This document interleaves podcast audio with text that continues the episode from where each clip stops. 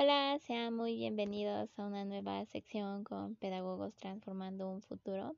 Mi nombre es Katia Lima Martínez Pérez, estudiante en la licenciatura de Pedagogía.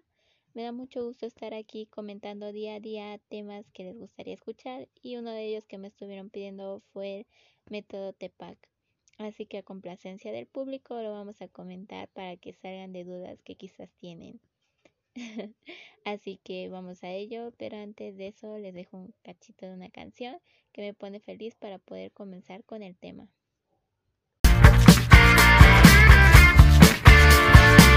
Y a mí me gustan como tú,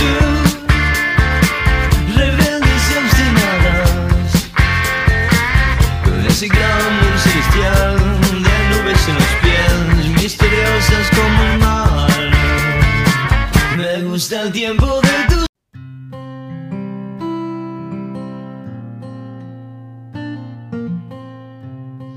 Ahora sí, comencemos. Bueno, el TEPAC es la sigla correspondiente en inglés al criterio Technological Pedagogical Content Knowledge, que traducido al español, obviamente, es conocimiento técnico pedagógico del contenido. Y pues como sabemos, este estudia la incorporación de la tecnología en la enseñanza.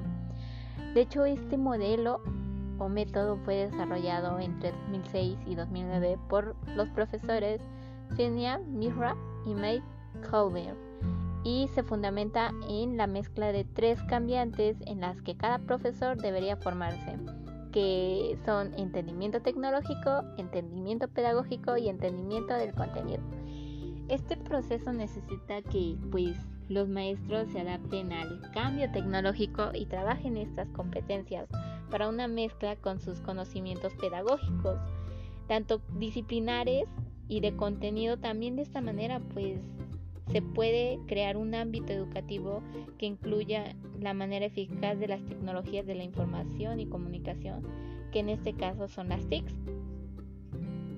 Y pues como sabemos, este método de PAC, los maestros disponen de tres áreas de conocimiento en las cuales la primera tenemos que es la disciplina o contenidos que es CK. Esta pues son sobre lo que imparten clase, ¿no? Que sería matemáticas, inglés, lengua, etcétera, ¿no? Eh, en el segundo tenemos que es pedagógico, PK. Esta dice que las distintas metodologías o formas de enseñar se aplican en el aula. Y también tenemos lo que es el tecnológico, que en este caso es el ¿no? Los recursos y herramientas tecnológicas que utilizan para enseñar los distintos contenidos, es lo que nos dicen. Y bueno, según este modelo TEPAC, el profesor no utiliza estas áreas de conocimiento de forma aislada, sino que al trabajar con ellas de forma interrelacionada, logra desarrollar nuevas áreas de conocimiento. Estas, pues, al combinarlas entre sí los elementos del modelo TEPAC, se obtienen siete conocimientos específicos, en los cuales, pues, les voy a mencionar que es el PCK o conocimiento pedagógico del contenido. ¿Esto qué quiere decir? El docente interpreta la materia que va a impartir y encuentra diversas vías pedagógicas para enseñarla y adoptarla a través de distintos materiales, haciéndola accesible a la diversidad de sus propios alumnos.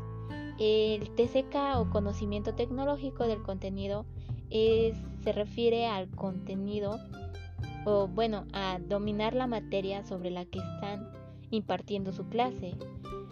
De hecho, ellos son capaces de entender las necesidades tecnológicas específicas que son adecuadas para lograr su aprendizaje, ¿no?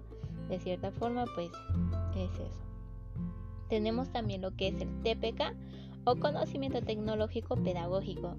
Esta implica comprender cómo afecta el uso de determinadas herramientas al aprendizaje y saber si son las óptimas o no para determinados fines.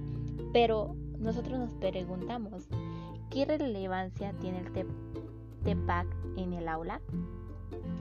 Pues como futuros profesores, ¿no? Eh, pues este modelo pone un giro a la forma de abordar la información de maestros y profesores, como sus habilidades, los conocimientos y herramientas impactan en el proceso de enseñanza-aprendizaje. Su importancia radica en entender que los docentes son el motor real de cambio del sistema educativo. Cuanto mejor preparados estén estos profesores y mejor formación tecnológica, pedagógica y de contenido tengan, mayor impacto lograrán sobre el alumnado y por tanto sobre la sociedad y el futuro. Por ejemplo, el conocimiento de la materia o disciplina imparte le convierte en un experto y es capaz de resolver las dudas y problemas que se planteen en el aula durante el aprendizaje de la materia, desde la resolución de problemas matemáticos hasta comprender y explicar los hechos históricos que derivaron una guerra. Entonces, pues también tenemos otra pregunta que es ¿y cómo se especializa un profesor en nuevas tecnologías para lograr esta visión? La formación es la clave. La formación es la clave.